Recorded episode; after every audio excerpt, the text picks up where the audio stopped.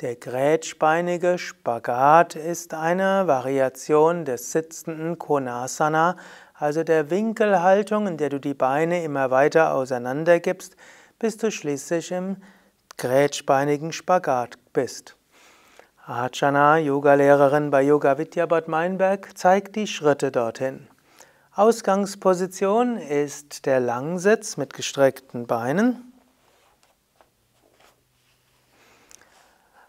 Aus dem Langsitz heraus spreizst du die Beine so weit wie du kannst.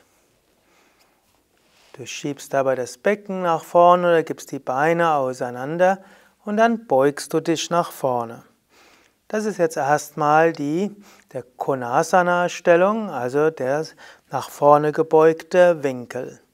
Du kannst jetzt von hier zum grätschbeinigen Spagat kommen, selbst wenn du nicht in die volle Stellung kommst, indem du dich wieder aufrichtest und dann mit den Händen dich abstützt neben deinem Gesäß und dann hebst du das Becken etwas hoch und du gibst die Fußinnenkanten auf den Boden und gibst dann die Hände vor dich.